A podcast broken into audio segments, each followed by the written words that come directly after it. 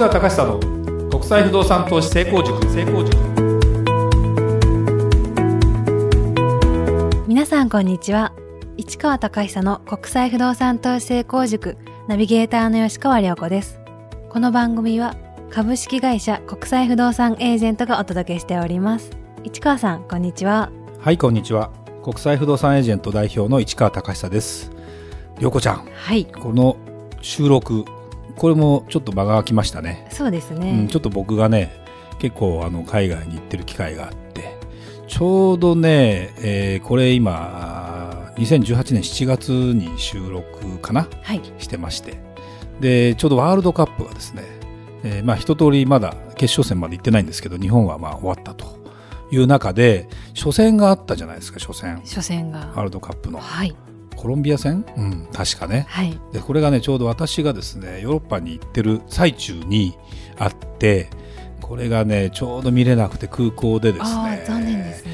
あの文字だけ追っていると。テキスト速報というのを見て。そういうのがあるんですね。あるある。でもでね1対1最初見て勝ってるじゃんと思って。ででもあ同点になっちゃってまあいいか同点でもと思いながらテキスト速報を見てるとなんか日本がシュートしたシュートしたとかなんか日本が結構攻めてるのが分かるの。はい。でそれでかだったらと思ったら本当に点取ってで最後の5分ぐらいになってもうちょ登場しなきゃいけないので、えー結果はもうそこから見れずみたいなすごい気になりますよね。気になったけどすごいね今の日本代表はね。これで勝つからね。すごいですね。昔だったら負けてるけどね。さすがだなと思いながらワールドカップを体感しながらでもドイツに行ってドイツ負けちゃったもんね残念ながらね。残念ですねねえと思うとですねやっぱりヨーロッパのやっぱりサッカー熱っていうのはやっぱり半端ないね。うんっていうのを間近にしながらですね今これを海外に行ったり来たりということをしている昨今です。はいはい、それでは今日の番組始まりです。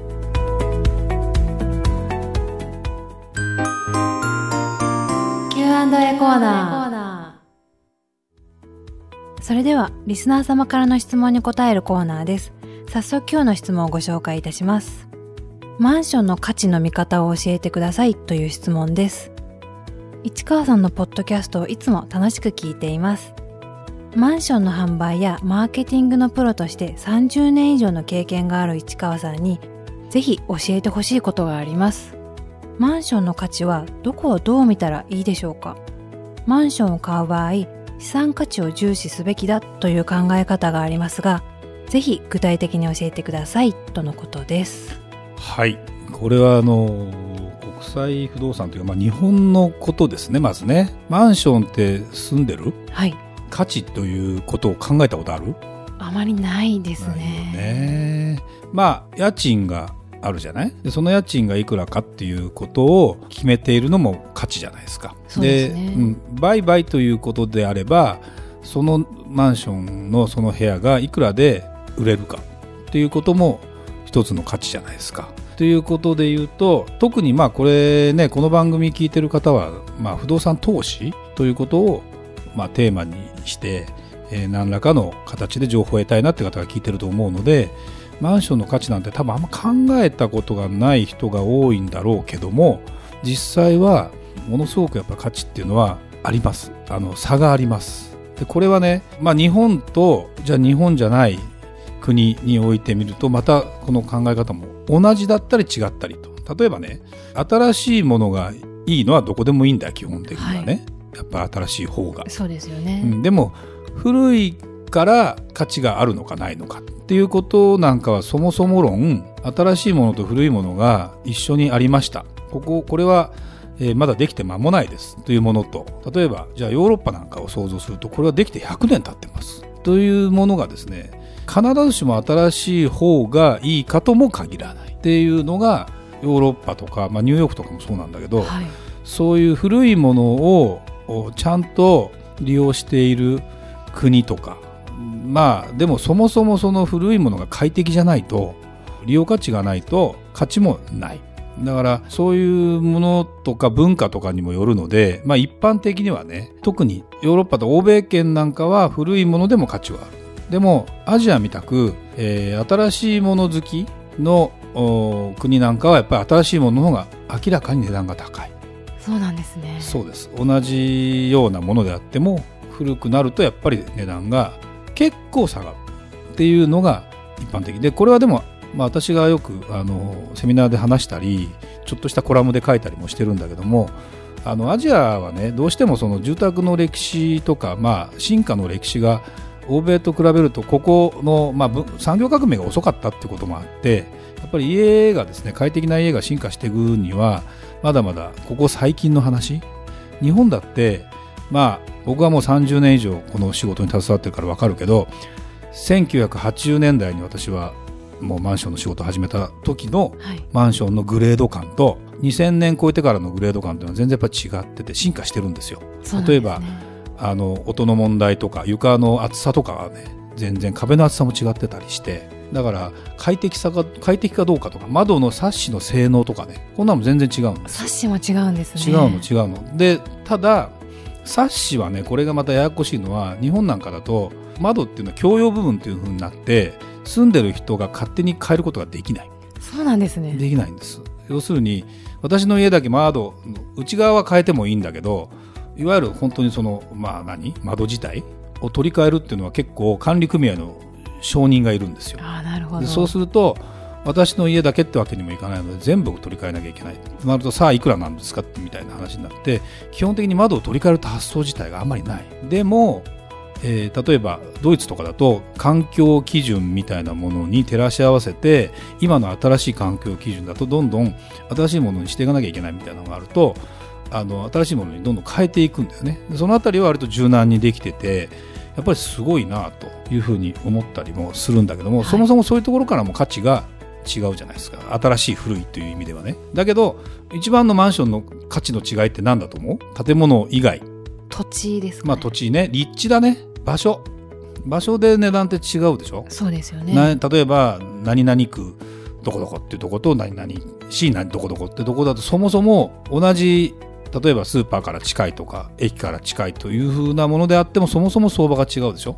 それは何でかっていうと住んでる人が違うからってことが究極なんだけど、はい、そこにお金をの価値を払って、えー、住む人っていうことででそれはあのステータスであり実利があるなし、まあ、都心のいいところでありとかねいうことでいうと東京でね今一番マンション高いところってどこだか分かる？銀座これがね銀座じゃないんだね。銀座はね住むとこじゃないんだよね。銀座はあのビルとかとか土地とかはものすごいやっぱ高いわけですよ、はい、旧共同前っていうのがよく話題に出るじゃない？なってます、ね、路線価日本一とか言って。えー、ついに出ました路線価が平米あたり4300万円ぐらいだったかな？すごいです、ね、これ一坪に直すと1億超えてるからね。でもじゃあマンションで住んだら坪500万円いかないんですよ銀座って。あそうなんですね。まあそれでも他と比べたら高いよ。だけど、ね、一番高いところっていうのは今ですね中古マンションの取引事例でいうとですよ。港区赤坂。赤坂、まあ、あとは青山あたり、まあ、赤坂っていう住所が一番強いね。あのこれじゃあ住所が強いからといってみんなが高いわけじゃない。赤坂って一括りに言うけども築年数のもちろん新しいものも古いものもあるけども一坪あたりの単価がまあ6倍ぐらい違うから、ね、安いのと高いので。で坪200万から1200万円ぐらい違う。これって同じ赤坂でそのぐらい違うってどういうことよって話じゃないですか。そうですよね。でもね片やまあちょっとどこというのはちょっと出しにくいんだけども郊外の町に行きました。そうすると大体もう駅から何分ぐらいがいくらっていうのがなんとなくもう相場感っていうのがもう出てきてそれはすごく似てるよねと。東京からまあ都心からの距離時間距離が同じぐらいだったらまあ同じかとか。まあ一概にそうは言えないんだけどね。そんなような形でマンションの価値っていうのは結構決まってくるのでその分かりやすく立地で違えばいいんだけど例えば同じ赤坂でもそんなに違うってどういうことよ？となるともう完全に住む人が違うかどうかなんですよ。だからお金持ちの人が住むようなマンションはどうしても高くなる。これイコールグレードになるのね。これねすごくなんか抽象的な話になるけどもう見た目かっこいいかとかもうこれはあの他にないぐらいやっぱりね規模が大きくて威厳があるとかねもう見てわかるわけ。あこれすごいなというものに関してはもう希少性が出るというかここしかないと。そうすると全国的に赤坂に来たい人がいてそういう人が集まってきたりするっていうようなそんなこともあってね。だからちょっとこの話ねこのぐらいの時間じゃちょっと収まらないんだけども今回のねポッドキャストの時間じゃ。だから一回今度掘り下げてちゃんと、そうですうねん、。テーマを絞ってね。じゃあ具体的にビデオとか例えば街を撮ってみてねっていうようなことをもう実は企画してます。あ、楽しみですもうね。それをね見てもらうような感じでですねちょっとやりたいなとこれものすごく勉強になるかなという気がするので一概にその資産価値っていうのは簡単に言えないで例えば同じじゃあタワーマンションでも下の方の階と上の方の階全然やっぱり違うとかっていうのはそれは何が違うか住む人が違うやっぱりこれはね悲しいからその年収が違うとかそうなんですね。うん、やっぱりそういう世界になるのでもうあのそのあたりはですねいろんなものが混在している中で不動産の、まあ、選んでいくということをやっぱりやっていかなきゃいけないのでもちろん予算にも限りがあるだろうからその中で何の価値観に一番重要視してやっていくのかというようなことなんかもね含めてあの不動産投資ということを考えたらやってもらわなきゃいけないかなって、まあ、ほんの触りの話だけどねという気がしますね。はい、ありがとうございました。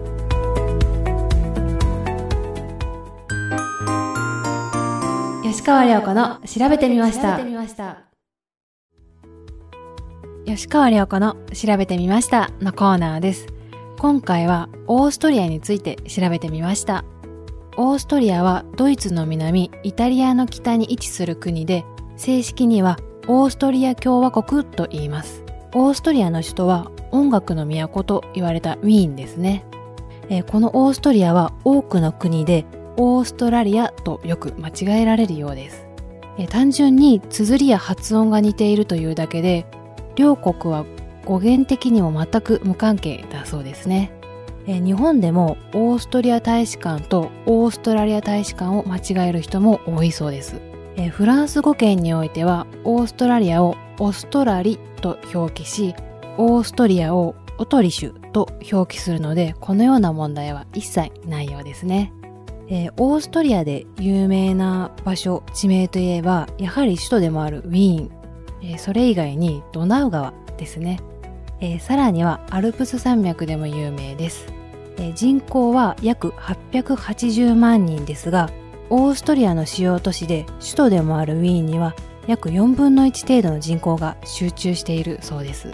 え国土は日本の北海道とほぼ同じぐらいの面積だそうです。